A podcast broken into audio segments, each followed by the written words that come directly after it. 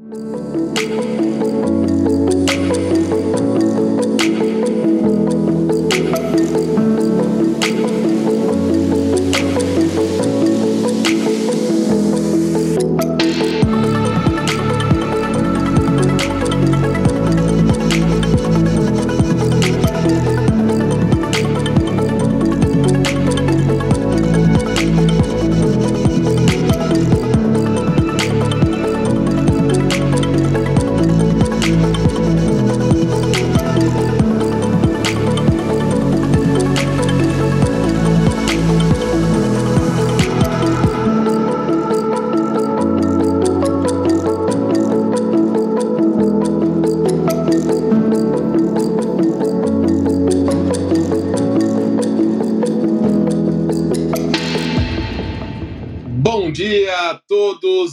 Todas bem-vindos ao Trends News, nosso podcast que tem como missão trazer as últimas novidades e tendências do nosso mundo em transformação digital. Para quem está ao vivo no Clubhouse ou no LinkedIn, é bom dia, porque nós gravamos todas as sextas há um ano e meio, às oito da manhã. E quem ouve de maneira assíncrona no Spotify e nas outras redes, aí o bom dia vocês já entenderam, né? Mas estamos aqui com os nossos co-hosts Antônio Lúcio, Charles Betito, Negrando, Rafael Veloso e a minha amada Ana Flávia. E toda a galera que tem nos prestigiado sempre. A gente agradece de coração. É isso que nos faz seguir com este projeto em frente. E eu começo com um assunto muito polêmico que, obviamente, depois eu vou querer ouvir a opinião da, da minha querida malvada. Olha só, é, assunto mais polêmico que as próprias eleições brasileiras, hein? É, vocês já pensaram a reciclagem dos corpos humanos? Ou que eles pudessem, depois, né, os nossos restos mortais, servirem de adubo? Pois é, os americaninhos já estão com esta iniciativa. É, uma moça, Rachel Gerben, de 48 anos, para o corpo da sua mãe. Bom, ela foi, a mãe dela foi sepultada, entre aspas, é, numa zona industrial ao sul de Seattle. A família se reuniu num prédio diferente, estilo andar, entre um depósito de borracha, instalação de reciclagem, nada parecido com os conhecidos rituais que a gente tem de enterro ou cremação. E a equipe desse local colocou o corpo da Sharon, mãe da Rachel, num recipiente cheio de palha, serragem, alfafa e com notas escritas com tinta biodegradável. Tocaram hinos nos alto-falantes, homenagem é, à, à Igreja de Jesus Cristo dos Santos dos últimos dias que ela fazia parte.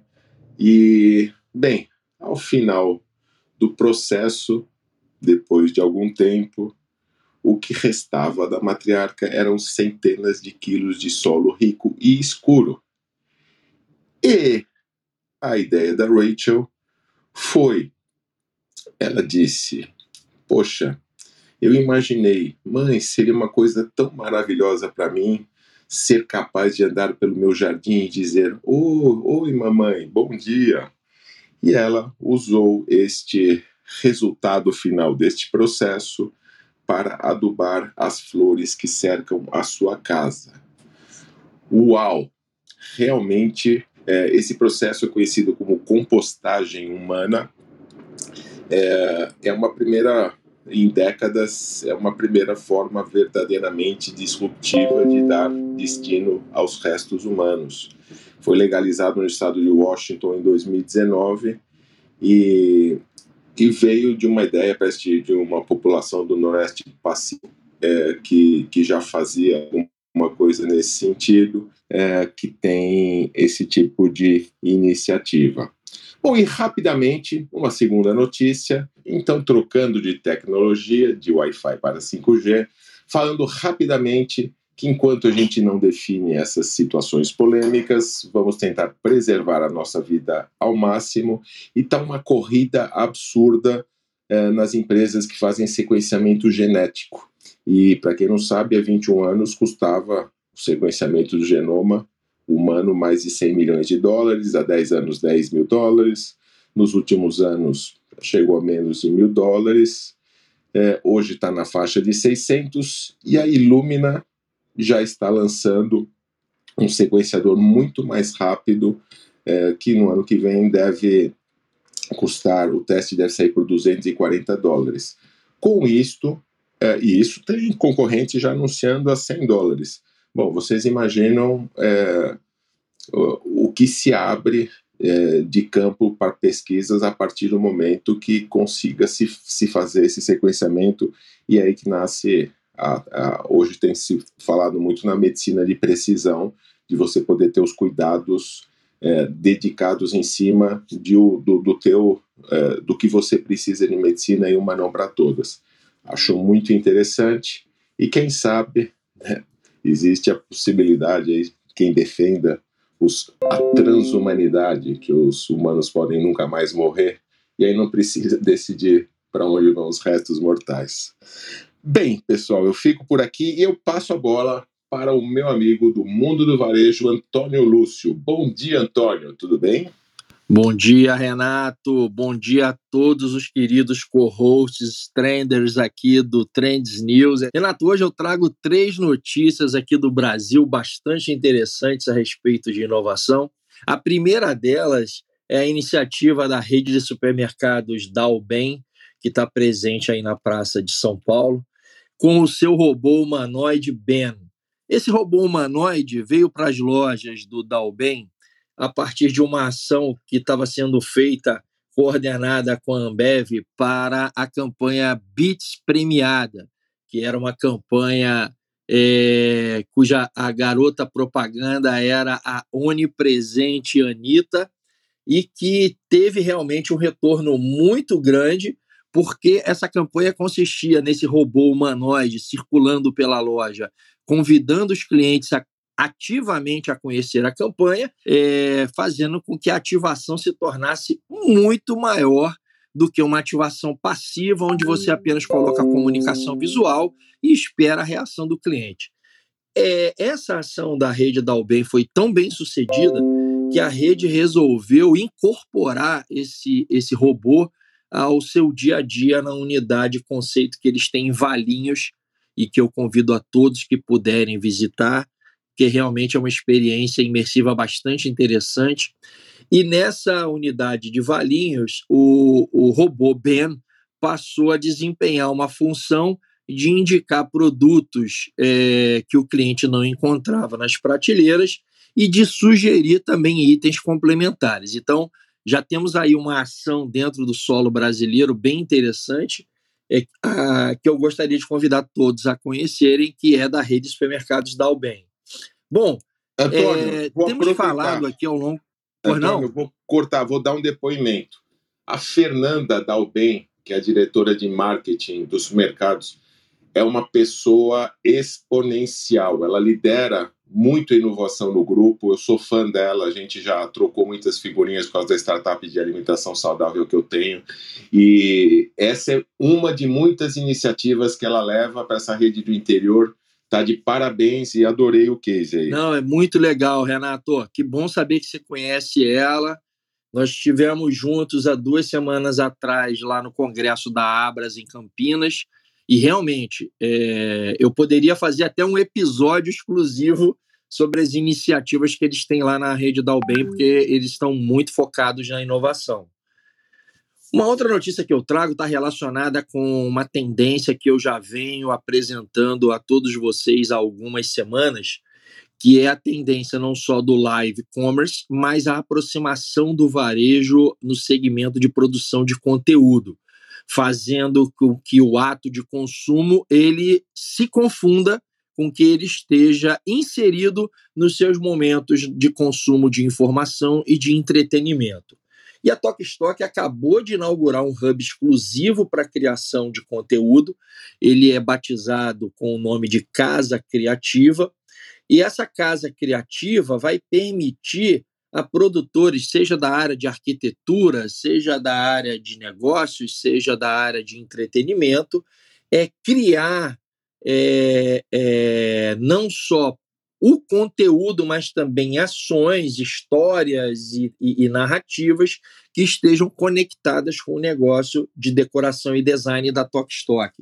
O lançamento dessa iniciativa é, realmente aconteceu essa semana com, com bastante estardalhaço no, no, no segmento, faz, chamando bastante atenção, e eu indicaria que isso venha aqui para o território brasileiro como uma tendência realmente forte, a exemplo daquilo que a gente já vinha noticiando há algumas semanas, com iniciativas da Amazon, com iniciativas do Walmart e por aí vai. E por fim, eu queria comentar rapidamente aqui a divulgação feita na semana passada por parte da Confederação Nacional da Indústria da nossa posição no ranking de inovação mundial que contempla 132 países e faz com que nós ocupemos aí, segundo o ranking, a 54ª posição. Então, essa é a posição atual do Brasil.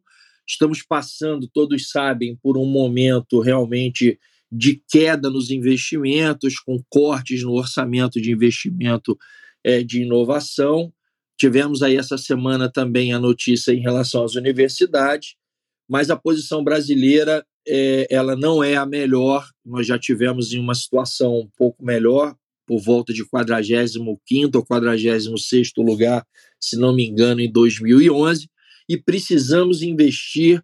É, esta, esta, por exemplo, é uma iniciativa de comunicação no ambiente das inovações, mas nós temos aqui dentro do grupo muita gente que está ligada é, é, a iniciativas, como o próprio Renato falou, as startups que ele toca aí na parte de alimentação saudável. Charles Betito tem muita coisa interessante acontecendo também no ecossistema que ele navega, a Ana, o Rafael, o Ney, assim como o Renato e a Nay. Então, acho que a gente precisa é, tomar isso nas mãos e fazer esse país realmente se destacar naquilo que vai fazer ele efetivamente ser muito grande. Obrigado, Renato. Obrigado a todos. Um forte abraço. Uma super semana para vocês. Maravilha, Antônio. Muito obrigado pelas notícias. Passo a bola para o mundo cripto. Rafael Veloso, o que, que você traz para a gente hoje? Bom dia, pessoal. É, vamos começar um pouquinho com macroeconomia, falando um pouco sobre o caos que, que anda por aí. É, todo mundo sabe que as pessoas ali cidadão comum ele tem um score né, no banco, e as instituições financeiras também têm. Então, o segundo maior banco da Suíça, o Credit Suisse, ele está com índice aí desse que esse CD, CDS, né, que esse índice medindo está nas altas mais recordes, ou seja, é, esse banco tomar empréstimo significa que tem um grande risco, teria um juros mais alto. Os investidores também, tudo, toda instituição financeira e, empresas emitem papéis de dívidas, que são as bonds, né? Então, o pessoal, essas bonds que são de sete anos do Credito Suíço, o pessoal está vendendo de forma desesperada, porque esse banco, é o segundo maior banco da Suíça, está em situação de pré-falência. É um grande banco, enfim, isso aí assusta bastante o mercado. Outra coisa também bem interessante que eu vi foi que existem estratégias de defesa, seriam seguros das suas carteiras de ações, que são as compras de put. E essas compras de put estão tá em altas assim históricas também, mas assim, bem acima do que todas as outras crises que tiveram. Então, pessoal, só digo isso para, né, parcimônia, segura onda. Vamos ver o que, que vai acontecer por aí. Em, na outra mão de desenvolvimento, a Suíça também é uma das referências financeiras, todo mundo sabe, e o seu Banco Central está com interesse de criar instrumentos financeiros é, ligados a criptos e também de DeFi, que são as finanças descentralizadas.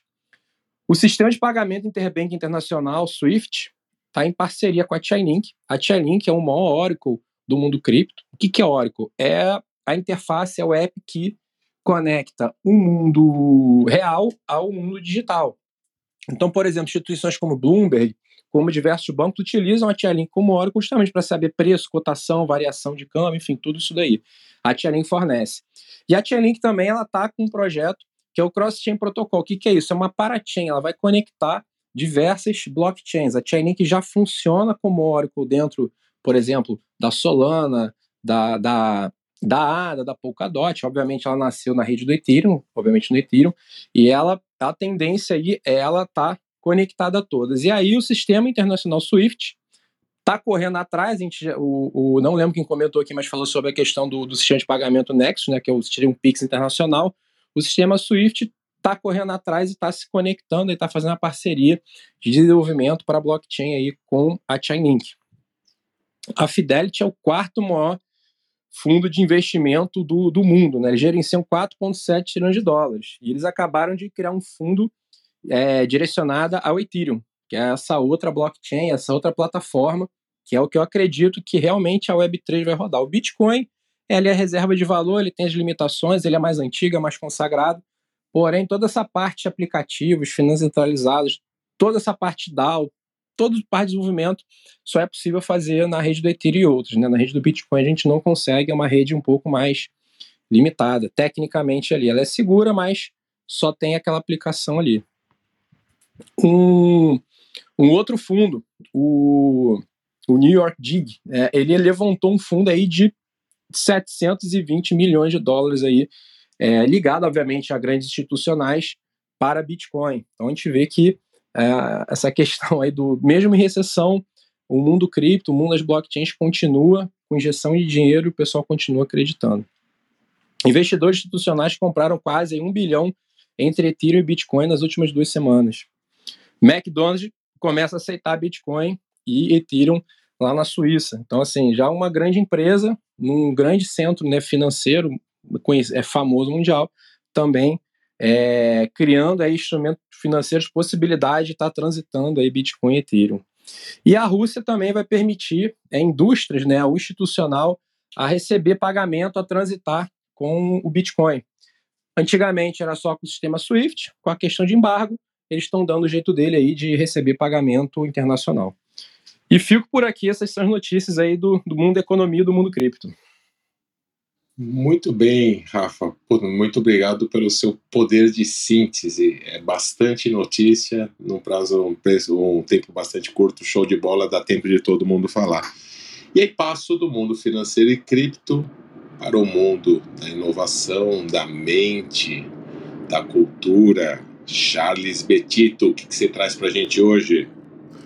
Bom dia, Grau. Bom dia a todo mundo. Bom dia aos co-hosts. Eu, eu já queria, na verdade, pegar a carona do, do Veloso fazer uma pergunta para ele, porque eu vi uma, uma notícia. Na verdade, foi um, um, um blá blá blázinho aqui no mercado de games que falaram o seguinte, né? Por conta desse merge do Ethereum aí que saiu do Proof of Work para o Proof of Stake, muito minerador né, estão tá, vendendo suas placas de vídeo, né, que usavam muito GPU para fazer esses processamentos e também, obviamente, vai diminuir a demanda por isso, o que faz com que caia o preço das placas, né? É, e aí, para quem é gamer, assim como eu e o meu xará, o Schweizer, é, é uma, passa a ser uma boa notícia. Eu queria perguntar para o Veloso se isso é fato mesmo, antes de mais nada. É fato, procede. A capacidade, a, necessidade desse, desse maquinário computacional com o Proof of Stake não é mais necessário. Vocês têm uma, você tem uma noção, acho que até comentei na, no último Trends News sobre questão de economia de energia. É, a rede do, do Ethereum saiu de 144 é, terawatt hora ano para 0.01. Então, realmente procede. A forma de validar agora é, a gente chama de proof of stake, é prova de aposta. O que, que significa isso? Você precisa, você não precisa ter esse maquinário tão, todo enorme, né, das GPUs, para poder estar tá criando esses códigos, algoritmos, você consegue fazer com push. O que significa? O cara coloca ali no mínimo 32 Ethereums e tem uma forma mais simplificada de validar. Se, o, se outros validadores identificarem que você fez uma falha ou fez algo maligno, você perde essa grana. Então, por isso que o nome é. é tô, a, a, grosso modo, eu estou tentando resumir aqui o que, que é a prova de aposta. Né? Você coloca ali no Proof of Work, não. É potência maquinário, né? Você vai criando código ali, código matemático, Quanto mais difícil, mais gasta energia, mais máquinas você precisa, mais difícil de invadir. Mas a compensação você consegue ficar fazendo ataques à rede ali é, e nada acontece, não tem penalidade nenhuma, né? É, fazer um ataque à rede do Bitcoin é bem difícil, cara. É, você precisa, é, seria muito fácil rastrear devido à quantidade de máquina que você precisa ter, quantidade de energia que você precisa ter. Então, logística, maquinário, alguém fazer um ataque ia ser uma coisa assim muito óbvia. Né? Quem tem um business de mineração não ia fazer porque ele é burro, né? Quer acabar com a rede e acabar com o negócio dele. Então, é algo bem seguro hoje, devido ao tamanho dele. Legal, então quer dizer, primeira coisa, teremos placas de vídeo mais baratas, porque estão muito caras no mercado, às vezes até faltando, não para quem é gamer. O maquinário de Bitcoin é diferente, não é GPU. Assim, é, é, essa eu conheço. Essa daí é, é feita só para aquilo, né? O, o, dia que não tiver minerador de Bitcoin, eles vão ter que largar, jogar fora. Isso, isso. Mas, mas antigamente você minerava com computador normal, mas aí a rede também não era Sim. tão segura. É verdade. Muito bem, obrigado, meu amigo, pela informação. Então, Grau, primeira coisa, então já temos aqui, quem é gamer tá, tá salvo aí no, no futuro, vai gastar menos dinheiro com o equipamento, graças oh, a Deus. Faça favor de quando você encontrar o teu contrabandeador, vendedor de segunda mão de placa gráfica, lembrar de nós aqui avisa, tá? Opa, eu tenho vários, se você quiser, viu? Passei os últimos anos só fazendo isso. Mas a gente faz a conversa depois em paralelo aí, porque essa é uma, uma outra história. Pessoal. Olha, olha a Receita Federal indo atrás de você. Não, não, é, não temos nada. Não, não, não, não, ninguém faz nada disso aqui. Tô, tô não, é ouvindo é, aí, é, Renato. Tô ouvindo. É, comprar, Ainda bem que o nosso doutor está aqui. É comprar de pessoa é para comprar de pessoa física, gente, de segunda mão, não é, isso. não é contrabando em escala, não, pelo amor. É isso Ufa. aí, é isso aí. Daí a gente põe essas placas em um array ali, três, quatro rodando paralelo, vai ser uma coisa bonita aqui para rodar jo jogos e metaversos, né? Mas, pessoal, vamos lá falar um pouquinho dessa da outra máquina, né? A gente tem duas coisas rolando no mundo hoje, que é ter a, ter a questão da tecnologia, os processadores crescendo, né, aumentando a sua capacidade, placas gráficas sendo necessárias, porque a gente está falando de metaverso, tem que rodar um tem uma capacidade de processamento, assim, bizarra, né? A gente vê vários anúncios da NVIDIA, presidente da NVIDIA aí é, o tempo inteiro, a gente teve é, uma, alguns anúncios interessantes a respeito disso, inclusive de processamento em nuvem e tudo mais, né? Mas vamos falar da outra máquina que eu, muitas vezes a gente esquece dela, o pessoal está pesquisando muito a respeito, é a coisa mais complexa do universo conhecido, que é o nosso cérebro. E uma das coisas que a gente, que eu tenho visto aqui, isso é uma pesquisa recente, uma notícia acho que do dia 1 agora de outubro, falando aí sobre perda de memória, né? Que existe, obviamente, uma das coisas mais assim terríveis que a gente tem é perder memória. E o que os pesquisadores fazem, eles vão atrás de pesquisar como resolver esse problema, de, principalmente algumas doenças aí de é, sérias que a gente tem no fim da vida, né? que é Alzheimer e outras tantas, e vão tentando achar formas de resolver isso. E aí tem uma pesquisa que foi financiada pela DARPA, né, que é a Agência de Projetos de Pesquisa Avançada de Defesa lá dos Estados Unidos, junto com a Universidade lá da Califórnia, acho que, se não me engano, a Universidade do Sul da Califórnia, é Wake Forest School of Medicine, tá? é, lá nos Estados Unidos, que descobriu o seguinte, que se você, no momento da formação da memória, você jogar um sinal elétrico né, para estimular aqueles neurônios, principalmente do hipocampo, que é onde a gente forma a memória, você faz com que aquela memória seja mais forte. Né? Então, por exemplo, você quer aprender o nome de uma pessoa. Então, de, alguns neurônios lá, uma vez que você recebe aquela informação, alguns neurônios daquela parte do cérebro, do, do, hipocampo, eles são ativados. E aí o que acontece? Esse padrão, obviamente, ele, ele é codificado no cérebro, né? e quando a gente precisa relembrar da informação, o que acontece é que os neurônios eles disparam no mesmo padrão. Aí o que eles fizeram? Falaram, ah, legal, vamos tentar entender como é que a gente resolve isso ou melhora isso. Então, eles criaram é, dois, é, dois tipos de, de sistemas ali, na verdade, por eletroestimulação externa, né, com eletrodos. É, fizeram, obviamente, testes é, em animais e humanos. Nos humanos que eles fizeram testes são pessoas que já tinham aquele eletrodo implantado. Tá? E eles criaram dois tipos de, de sistemas. Um que é que eles chamam de MDM, né, modelo de decodificação de memória, e o outro que é o MIMO, é, Multi-Input e Multi-Output. O que, que significa isso? É, no momento que uma memória é formada, então o sistema analisa a atividade elétrica do hipocampo, e o primeiro sistema, esse MDM, que ele faz? Ele joga um padrão médio de eletroestimulação ligado àquelas memórias que são bem-sucedidas, tá? E o que acontece é que, no geral, né, é, você, tem, você tem uma melhora, porque você aumentou né, a quantidade de é, vamos dizer, elétrons passando ali, de, a carga elétrica passando naquele mesmo momento, você forma uma memória, em teoria você fortalece a memória. O outro sistema, o que, que ele faz? Ele analisa, é, ele é um pouco mais avançado, então ele analisa essa atividade elétrica no, no hipocampo, em parte dele, tem uma região específica lá chamada CA3, e ele prevê o melhor padrão de impulsos elétricos numa outra parte do hipocampo, chamado CA1, é coisa técnica, né? E para formação de memória bem sucedida.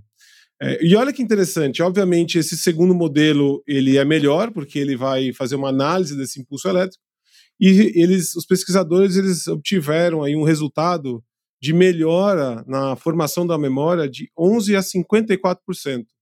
E é um está bem inicial a pesquisa, na verdade, né? É, e isso, assim, claro, a gente não vai ver isso tão cedo porque existem alguns desafios, né? O primeiro deles é com relação aos eletrodos, que precisam ser colocados ali, então o eletrodo tem que ser um pouquinho mais eficiente do que o normal.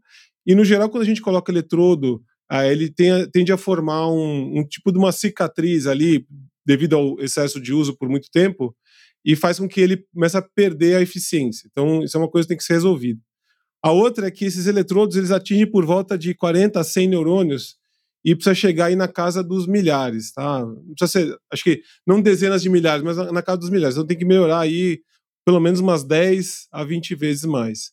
E tem um outro problema, que é, que é esse daí, não sei como eles vão resolver, mas a gente precisa saber controlar o sistema, porque a gente não precisa lembrar de todas as memórias, não é mesmo? Porque, gente, tem memória que eu gosto, tem coisa que eu gostaria de desver, eu não sei vocês. Mas enfim, foi isso que eu vi aqui. Acho que isso aqui é bem interessante começar a estudar um pouquinho mais da, do funcionamento da mente. Memória é algo muito importante, porque é a nossa identidade.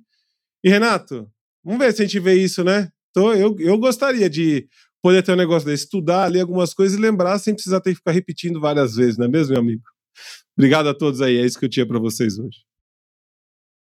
Excelente, Charles. E você sabe que uma das notícias hoje da minha carta do especialista, newsletter meu semanal, é justamente uma iniciativa de mapeamento completo do cérebro, que é, é um projeto é, realmente é, que tem como objetivo criar o mapa mais detalhado do cérebro até hoje. Estão investindo 500 milhões de dólares uma iniciativa de Institutos Nacionais de Saúde nos Estados Unidos. Então, eu acho que as coisas vão juntando e quem sabe a gente vai nessa linha que você está imaginando de possível futuro. Maravilha! Agora eu passo para o mundo jurídico do direito digital, nosso super especialista, meu xará, Renato Opsiblum. O que, que você traz para a gente hoje, além de já ter tirado o seu cartãozinho virtual para defender nossos amigos Charles e Ana eventualmente. Bom dia, Grau, bom dia a todos. Olha, qualquer coisa aqui é arroba Renato Blum, hein? Mas, pessoal, quatro pontos da semana dos últimos dez dias, vai? Primeiro que a CVM, a Comissão de Valores Imobiliários, ela ratificou a posição de que é possível realizar assembleias de companhias abertas no metaverso. Olha que interessante aí, postura de vanguarda da nossa SEC, que é chamada aqui CVM. Tivemos também uma decisão, já, já existem parecidas, mas essa me chamou a atenção porque é específica do TikTok. Essa plataforma, na verdade, o que aconteceu? Um sujeito foi é, falar mal de um colega e nessa afirmação que ele fez, esse colega usava drogas todos os dias, não conseguia trabalhar, ele foi demitido por justa causa, recorreu à Justiça do Trabalho e não teve êxito no poder do empregador em demitir por justa causa alguém que ofende um colaborador usando aí uma rede social. Isso é sempre muito relevante a gente ter isso em mente. Olha que interessante, uh, nós tivemos toda aquela discussão do vazamento de dados do Uber, que aconteceu alguns anos atrás, que naquela, naquela época uh, alguns executivos entenderam por bem, uh, entre aspas, pagar um hacker, em tese aquele que estava extorquindo a companhia, para não revelar a público aquela circunstância. Aconteceu lá em Nova York, isso foi feito, um valor, se não me engano, foi um valor relevante, e isso na prática gerou efeito reverso, porque os dados, a invasão, a extorsão, tudo isso foi revelado, e aí a companhia sofreu várias investigações, multas, etc. ações judiciais também. E saiu a notícia agora que essa, esse vazamento, que foi em 2016, o, o responsável, o chefe de segurança digital na época, foi condenado por tentar acobertar toda essa circunstância, obstruir a justiça, etc. É algo muito importante e relevante, é um precedente norte-americano, mas que se aplicaria no Brasil também se acontecesse algo dessa forma semelhante. O que estimula aquilo que a gente sempre prega, quando acontece uma invasão, um ataque de ransomware, etc. Muito importante ter um time de reação rápido, não só para voltar aos sistemas, mas para a devida preservação das evidências, para o relato às autoridades competentes, inclusive algumas situações isso decorre da própria lei, no caso da LGPD, em algumas circunstâncias, a Lei Geral de Proteção de Dados, e evitar que aconteça o contrário, como aconteceu nesse caso. Então, fica aqui esse, esse alerta e esse registro.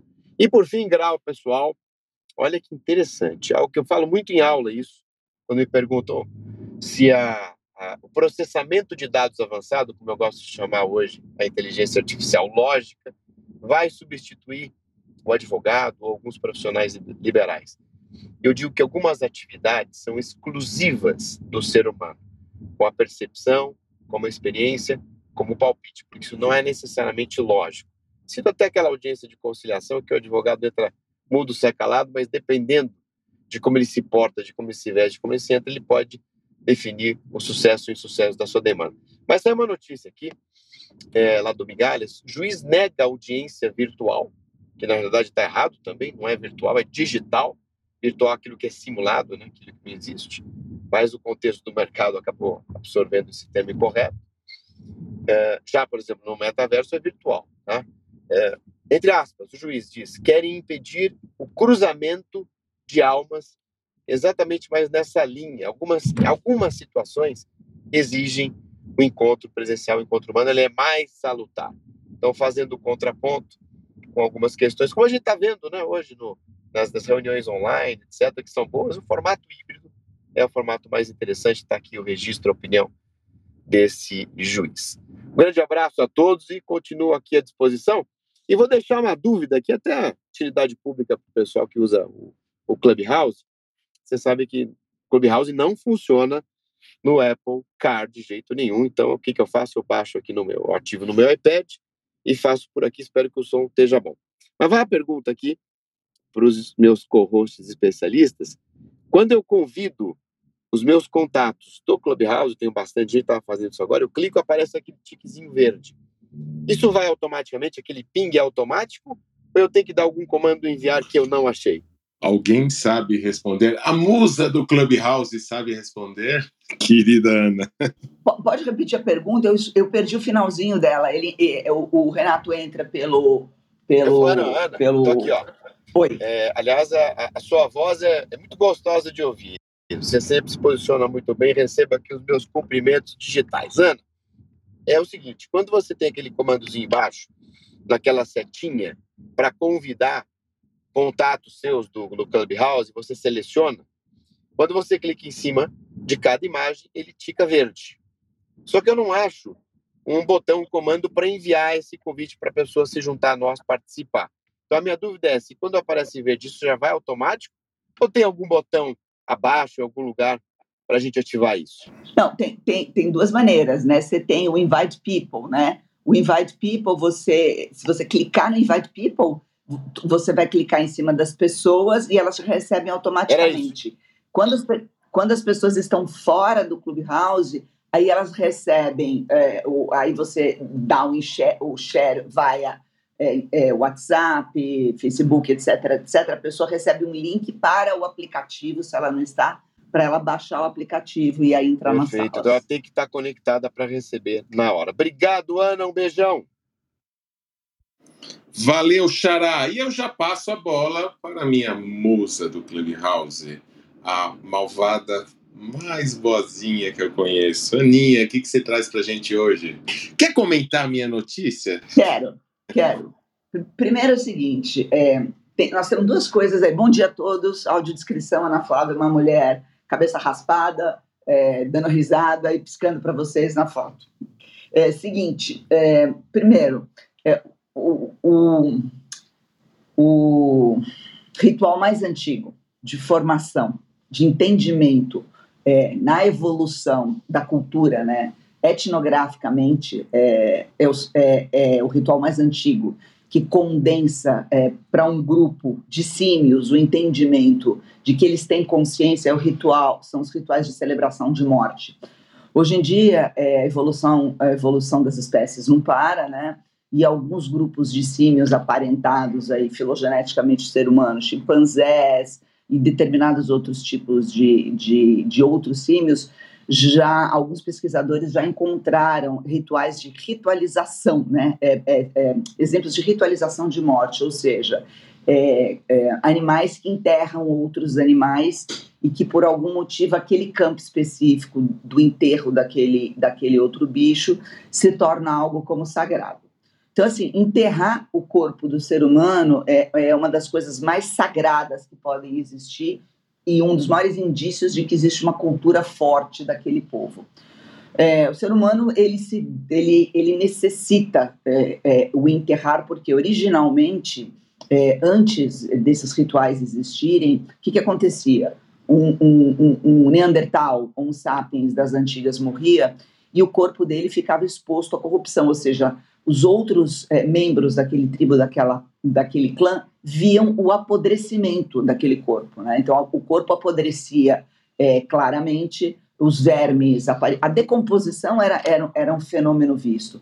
E a decomposição traz pra, trouxe para esses símios, segundo esses estudos etnográficos, o primeiro choque é, da, da decomposição e do horror. Né? Então, enterrar passou a ser, de alguma maneira, uma parte de, de, de recuperar ou de devolver para a terra o ânima essencial. É, a religião é, é, é, caçadora-coletora era animista, ou não era totemista, né? Não falava de que eu sou irmão gêmeo de alma de uma águia ou de um outro animal.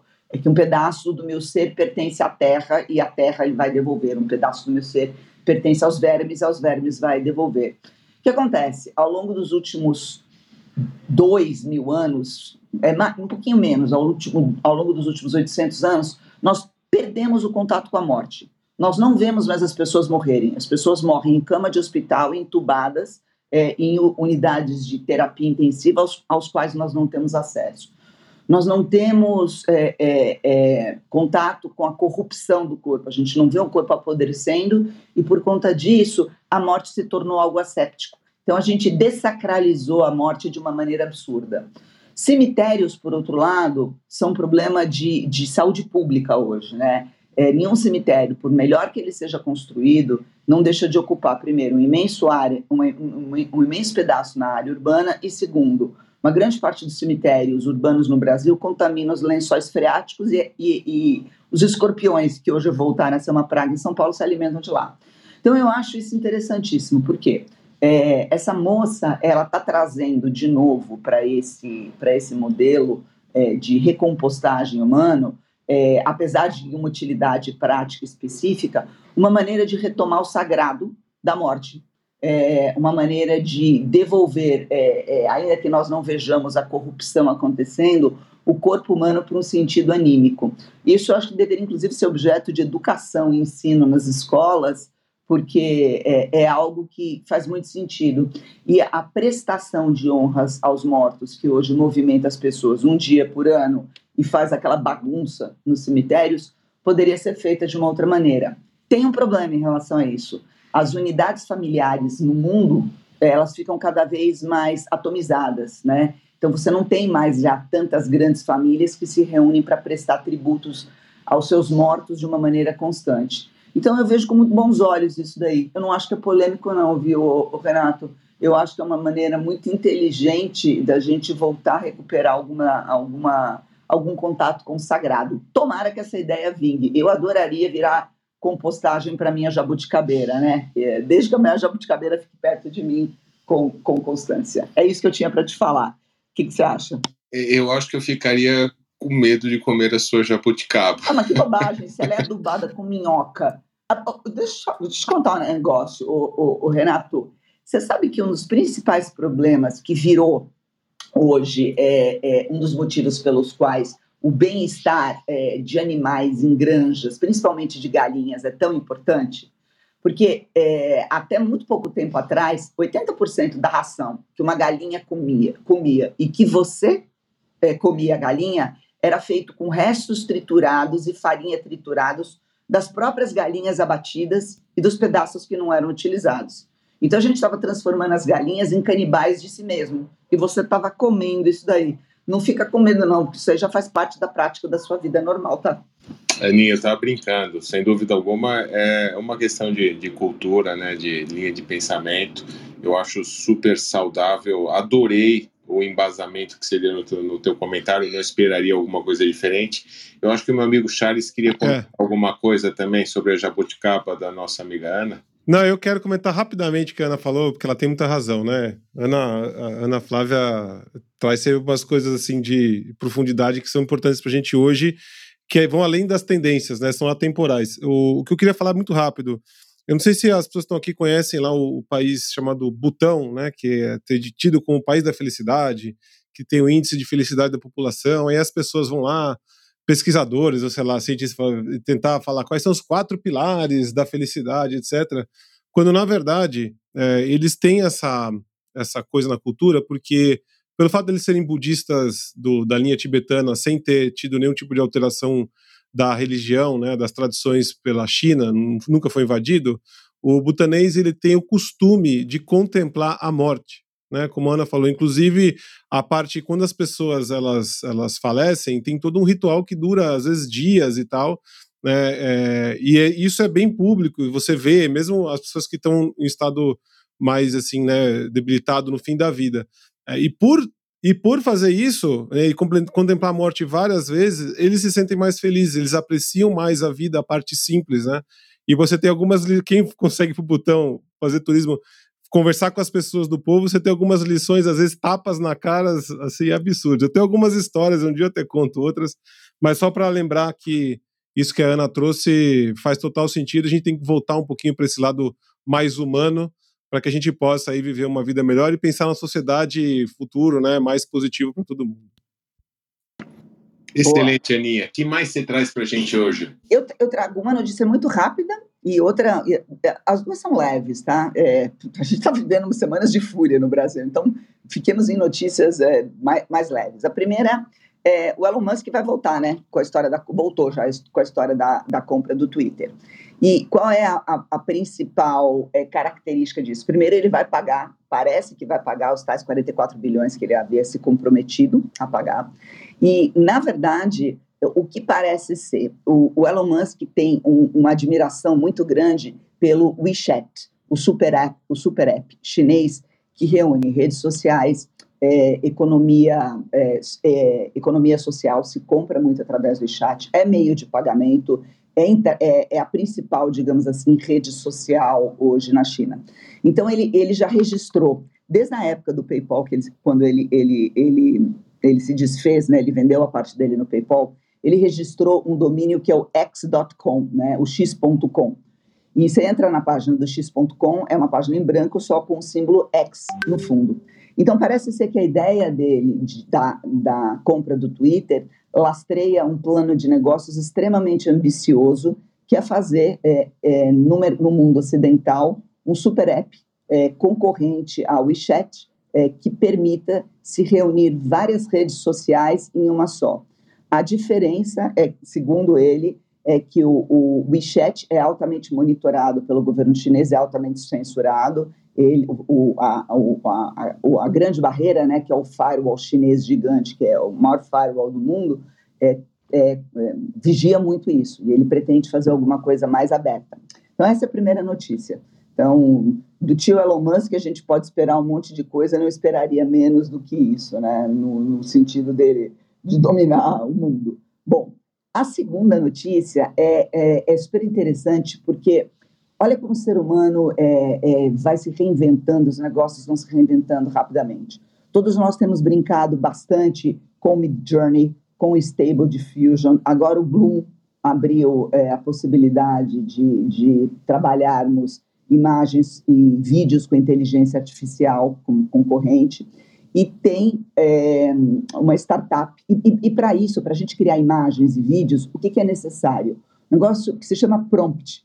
Dominar o prompt hoje é mandatório para você poder fazer as imagens e criar a sua comunicação visual, ou seja, é semântica pura, né?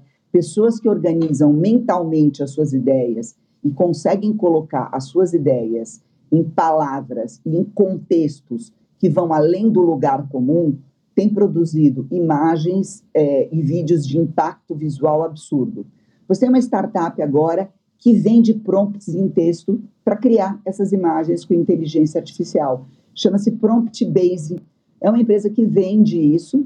E quem, é, quem são os principais é, provedores de, de prompts para serem transformados em imagem? Artistas, linguistas e engenheiros de dados. Então, quando eu falo que ser polímata é fundamental nesse mundo, que ser polímata é ir muito além de, do entendimento e da apreensão do domínio de ferramentas ou da lógica, é parar para pensar que é, a matemática, que é a base da inteligência artificial, as exatas, que são a base da inteligência artificial, não sobrevivem sem o maior fenômeno que nos define como ser humanos, que é a linguagem. Então, assim, é, dominar a linguagem semanticamente, você ser capaz de organizar seus pensamentos em palavras e essas palavras derivarem em imagens, é uma habilidade que precisa ser cultivada através de leitura e através da habilidade de se criar prompts. Então, é, fica a dica aqui que artistas agora, mais do que pincel, têm que saber escrever, ler, falar, organizar as suas ideias expressar-se linguística e verbalmente com concisão e com profundidade. Galera, bora ler, porque senão vai sobrar para vocês um único remédio, comprar prompt de terceiros. A Prompt Base ainda não resolveu alguns problemas para oferecer os prompts no Brasil. O Brasil, inclusive, é um dos quatro países que eles estão com problema para organizar os prompts. Não se sabe porque a, se, se é porque a língua brasileira ela contém uma série de sutilezas e modularidades de linguagem que outros idiomas não têm. Mas é isso, né? Tecnologia é muito menos hoje a respeito de código, porque código a gente já tem muita gente que resolva, mas é, é através da sensibilidade subjetiva de todos nós. E só para terminar, Renato, duvido que alguém consiga é, chegar no final do ser humano e entender o que é a mente, porque acha que o ser humano, a mente do ser humano é o ser. É, existe uma separação clássica em filosofia que é o ser e o ente. Nós somos entes. Entes é, é essa organização né, mental, subjetiva, emocional, etc., etc., que nos define como ser humano e que é organizada através das emoções no cérebro. Mas o ser humano é só um pedacinho de uma coisa maior que é o ser. E a tecnologia e a ciência nunca vão conseguir fazer isso. Em relação a memórias, né? Que o Charles estava falando. Ah, podemos armazenar as nossas memórias. Não existe alguma coisa como armazenamento de memórias tal, e qual ela é. Porque o passado é é uma coisa que não existe também. O passado, ele é reinventado exatamente como o futuro. Porque o significado para suas memórias, ele só é dado a partir de um único momento, o teu presente. Então, quando você acha que você está lembrando de uma memória, você não está lembrando uma memória. Você está reinterpretando um fato que aconteceu no passado à luz da tua experiência presente. Então, a mesma coisa, caiu um copo, você vai lembrar desse copo daqui a 10 anos.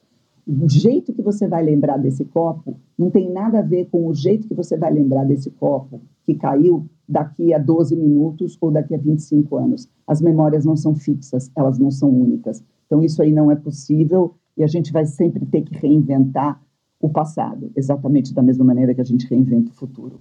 Beijos. Muito obrigado, querida filósofa. Eu sou um daqueles caras que acha que a tecnologia sempre ajuda o ser humano e a gente pode usar todos esses recursos tecnológicos para a gente fazer coisas melhores, tão simples quanto. E passo agora de mulher para mulher para o mundo de empreendedorismo e inovação feminino Nai, como você está, minha querida? O que, que você traz para a gente hoje? Bom dia, pessoal. Da, da jabuticabeira da Ana. para um chazinho aqui normal, eu trago algumas notícias para vocês, é, até indo na linha um pouco do, de como a gente começou, né? Esse, essa semana eu tive num evento de varejo onde um dos principais temas é, que eles estavam tratando era a inovação mas do ponto de vista de sustentabilidade, inclusive lançando um termo que chama inov inovabilidade. Quer dizer, não sei se eles estavam lançando ou apenas usando este termo, mas que é bem interessante do ponto de vista de inovação, porque a gente é, muitas vezes se fixa, como, como falou a Ana, em olhar a solução só do ponto de vista tecnológico, mas inovação é muito, vai muito além disso, né? que problemas que a gente, problemas reais de pessoas reais a gente vem resolvendo. É, enfim, eu trouxe aqui uma notícia de um restaurante, de um restaurante que chama Shug's Trash Pie, onde o cardápio é feito de lixo, entre aspas, né? Ou abre aspas. Todas as semanas esse menu desse restaurante ele muda é, para trazer né, essas tortas de lixo, chugues, é, porque os ingredientes, em grande parte, eles vêm é, do, que os, do, do que os agricultores planejam jogar fora. Então, a missão do restaurante é justamente combater o desperdício alimentar. E aí, duas vezes por semana, a Kyla Abe e o Dave Murphy vão a esses mercados dos agricultores, buscam esses produtos que não seriam vendidos, como é, couve-flor, caules, verduras, e aí incluem no, no, no menu do restaurante. Tá? Então, é esse tipo de solução, é esse tipo de inovação que a gente tratou muito lá nesse evento, é, quando as empresas trouxeram cases de é, inovabilidade, né? E eu queria trazer para vocês também é, até um evento que vai acontecer, que depois a gente coloca o link lá na nossa comunidade, Trends News Community. Depois, Renatão, se você puder colocar aí para o pessoal o link para quem quiser entrar na nossa comunidade. É, de uma nomeada é, uma nomeada e inspiradora mulher do, mulher né, do nosso mundo contemporâneo, que é a Murina Hertz, e ela vai fazer uma, uma leitura sobre a compreensão da sociedade do, no nosso tempo, sobre a solidão. Ela é uma economista inglesa e ela vai abordar esse assunto sob a perspectiva não da solidão é, psicológica, né, ou da, da parte mais sentimental, né, mas do ponto de vista político, cultural e econômico, é, ela chama o nosso século, ela estuda a solidão, ela chama o nosso século da solidão. E aí ela pergunta para a gente, né? Será que vocês aí, ouvintes, já se sentiram desconectados, com as, mesmo com muita gente ao seu redor? Será que vocês é, já sentiram uma sensação de impotência em relação ao trabalho de vocês? Né? Então, são, são perguntas que ela vai trazer aí nesse, nessa, nessa discussão, e ela traz esses paralelos é, com é, movimentos populistas de direito que vêm surgindo pelo mundo, para que a gente tenha uma relação mais saudável né, com tecnologias, é, com toda a economia da solidão, com todo um mercado que a gente tem para as pessoas que, que, que vivem né, nesse isolamento e muito em virtude de tudo o que veio acontecendo aí, incluindo a pandemia que nos isolou também. É, e ela aponta alguns dados bem, bem é, relevantes aqui, que eu acho que é interessante a gente olhar. Né? Um em cada cinco milênios admite não ter um único amigo. Cerca de 50% das crianças e pré-adolescentes dizem se sentir sozinhos quase sempre. Né? Então, é, exige, é, existe um, uma solidão silenciosa acontecendo e a gente precisa olhar para ela também do ponto de vista de reinserção econômica, política e psicológica. É, então, é, provavelmente a gente vai olhar mais para isso também no futuro. É, bom, e por último, eu trago aqui também uma notícia que a gente já está testando em, é, um táxi aéreo, a, a Whisky Aero, é uma startup investida pela Boeing. Ela está lançando né, o primeiro eVTOL, que é um, uma sigla para Electric Vertical Takeoff and Landing, é, para a gente ter ali táxis aéreos autônomos, né? E aí a minha pergunta, da mesma forma que você, comeria jabuticaba da Ana, você voaria num táxi aéreo autônomo? É a pergunta que eu deixo aqui para meus queridos co-hosts. Um beijo para vocês, pessoal. Valeu, Nai. Eu passo para o Ney responder essa pergunta, porque aí ele já traz as suas notícias em seguida. Querido Ney, o que, que você traz para a gente hoje? Você voaria nesse helicóptero? Eu vou dizer uma coisa para você. Quando eu vou comprar um carro, um celular, um computador, qualquer coisa, eu espero depois do lançamento pelo menos um ano porque daí você percebe como que os usuários estão usando, se sobreviveram aqui, depois você tenta. Eu diria que eu, voar, eu voaria, mas não no lançamento, só depois de um ano, com certeza.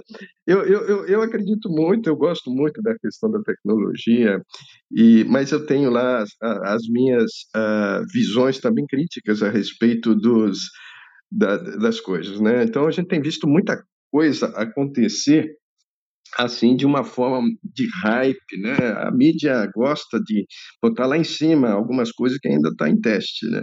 Então eu acredito que vai demorar um pouquinho aí para isso aí ficar maduro e a gente ter total confiança de, de, de voar.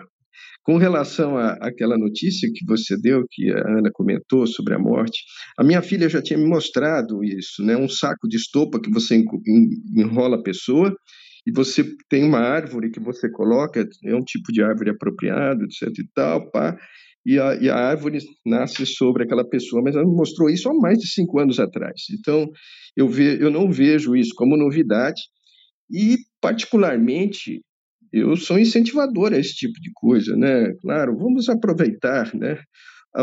Vamos aproveitar o melhor de nós até na nossa morte para sustentar outras vidas, né? Então, acho que esse, esse gesto é muito legal. A minha notícia de hoje, posso dar, Renato?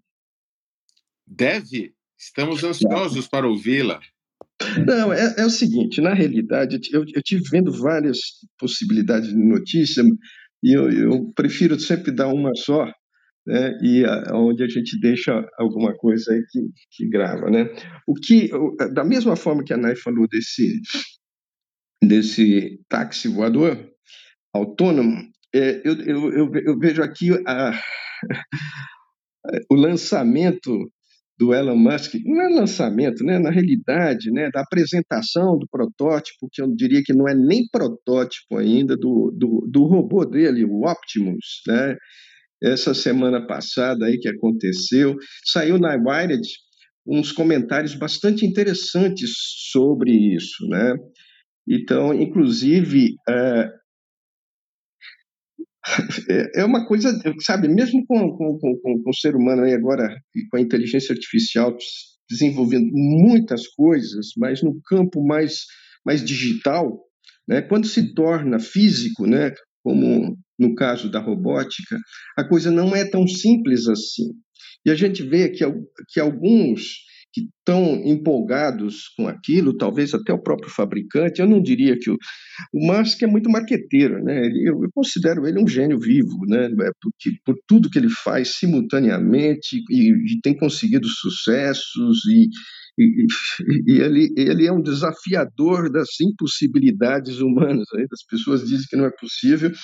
E, e, ele, há um ano atrás, ele tinha falado que ia fazer esse robô. Ele botou um homem de terno, parecido com o robô, né, para eh, representar como seria o robô quando fosse lançado. Depois de 13 meses, né, apenas 13 meses, ele lança um robô né, que ainda está ele lança mais para demonstrar como vai ser né, esse, esse robô dele, o, o Optimus. A gente já conhece aquele robô, né, Renato, da, da Boston Dynamics, né, que foi comprada pela Hyundai, e agora está somando lá e tal. E são robôs é, que assustadores, né, em, em, termos do que eles já estão fazendo, né? Até fazer pacu, né? Eles são, eles pulam, dançam, fazem mil coisas, mas eles são pesados, grandes e caros, muito caros ainda, né, e tal. Então todo o mecanismo dele ainda é um mecanismo a ser aperfeiçoado em termos de se tornar mais leve, mais acessível. E a grande questão que fica essa, essa notícia aí da, do, do, do Optimus é porque é o seguinte, ele ali apresentou um robô onde as articulações é, pareciam bastante rudimentares, rígidas, inflexíveis. Né? Quem diz isso é o Malone Wise, que é da, da Fetch Robotics, porque ele fala que eh, ele tem uma fábrica de robôs né? que, que trabalha, que operam junto com humanos lado a lado. Né? Então, esses robôs já existem, funcionam e trabalham lado a lado em operações de fábrica. Né? Mas ele, ele fez algumas críticas, porque ele, sabe, não só ele, mas temos mais dois aqui, que colocaram isso. Então, a primeira coisa, as articulações que parecem rígidas e inflexíveis. As mãos acionadas por cabos parecem básicas em comparação com aquelas desenvolvidas anteriormente pelos roboticistas. A alegação de que a tela estava utilizando o autopilot, que é o sistema de assistência à direção, para controlar o robô, realmente é desconcertante, né? porque não dá para comparar uh, uh, o andar de um ser humano com o dirigir de um veículo. Né? Então, são coisas bastante distintas. Então, tem uma série de coisas que, de certa forma, dá um vexame no que para os roboticistas e para quem entende naquilo que naquilo que o Musk uh, apresentou. E, e, e, eles deram um pouco de foco, né, na, que tinha algumas deficiências nas pernas, mas na realidade isso desvia da, da de, de, exatamente entender o que esse robô vai fazer. Como a Ana falou sobre linguagem, né? Esse robô fala com naturalidade, como é que como, como ele se comporta, né? Então a gente tem a gente tem que entender que robótica não é simples, né? E que para a gente ter um humanoide aí, uh, que ele fala de cinco anos, mas o pessoal dá risada, né? Por quê? Porque o, o Musk ele chegou no mesmo ponto de complexidade que a maioria dos roboticistas chegou. E, e ele não, ainda não sabe exatamente como ir para frente. A gente tem aqui uh, mais alguns comentários, mas eu não vou me estender por causa do horário. E eu queria dizer isso, que eu acho assim que a, que a, que a coisa aqui é, tem muito a ver com isso. A gente tem que entender a complexidade, sabe? Não, e não subestimá-la. É, eu penso que, é, eu não sei se ele está subestimando nós humanos com os seus anúncios, ou ele está subestimando a dificuldade de fazer isso, assim como ele subestimou a dificuldade de fazer um carro autodirigível nível 5, que seria completamente autônomo, né? e, e ainda não conseguiu, vai fazer a versão 4 né, do, do, dos carros autônomos, e, e, isso já é um grande avanço. A gente tem que entender que mesmo esse robô que ele fez para 13 meses é um grande avanço, é uma coisa assim que poucas empresas têm essa capacidade de fazer uma coisa tão rápido. Né? Então isso já é admirável, inclusive falaram sobre isso, que ele não, que não dá nem para chamar de de, de protótipo, né? Então, que ainda é um experimento muito básico, mas é, bastante avançado para 13 meses de trabalho de, de, uma, de uma empresa. Então, é isso que eu queria deixar para vocês aí hoje. Maravilha, Ney. É, o, o Musk ele vai sempre é, testando os mercados. Eu acho que é, quem é inovador, disruptivo como ele, acaba sendo telhado de vidro e para ele é, efetivamente é, trabalhar nesses projetos vai tomar muita pedrada mesmo. Então, é, ele não conseguiu ainda fazer o autônomo nível 5, mas ninguém também conseguiu, né? Então, e os carros elétricos só conseguiram chegar onde estão porque é, ele veio com a Tesla, senão a indústria automobilística tradicional não faria. Mas Renato, é isso, papo Renato, muito... Antes Fala de fechar, eu, eu preciso sair, Deixa eu só fazer um convite. Terça-feira da semana Todos. que vem, gente, aqui no Clubhouse, eu vou abrir uma sala que não tem nada a ver com tecnologia. é para fazer análise, é, vai, vai tocar tecnologia, obviamente, mas é para fazer a análise de um novo, do novo livro do Byung-Chul Han. O Byung-Chul Han é o, é o filósofo do, capital, do da sociedade do cansaço, da sociedade do perfor da performance. Ele tem um novo livro que se chama Capitalismo e Pulsão de Morte, onde ele analisa o possível esgotamento do modelo do capital, tal e qual a gente conhece, é, quais seriam é, as novas tendências políticas a partir do impacto da tecnologia na nossa vida. Então, eu vou fazer posts disso ao longo da semana. Normalmente, essas minhas aulas são cobradas, mas o meu grupo pediu para a gente fazer uma aula aberta para convidar o máximo de gente possível, porque é um tema muito importante nos dias de hoje. Então fica aqui o convite, terça-feira da semana que vem, às nove, tá? Beijo, obrigada. Muito bem. Prestigie nossa querida Aninha. E, pessoal, meus queridos co-hosts, abram seus microfones. Vamos agradecer a galera aqui do Clubhouse e a galera também do LinkedIn pedindo um pouco de desculpas, porque o LinkedIn ainda não tem uma plataforma tão estável como o Clubhouse e dá uma variada, oscila efetivamente. Então prejudica um pouco quem está prestigiando ao vivo. Mas muito obrigado a todos. É uma excelente sexta-feira, um final de semana maravilhoso de muitas reflexões. E. Stay Valeu. Semana, Muito obrigado. Um abraço. Valeu.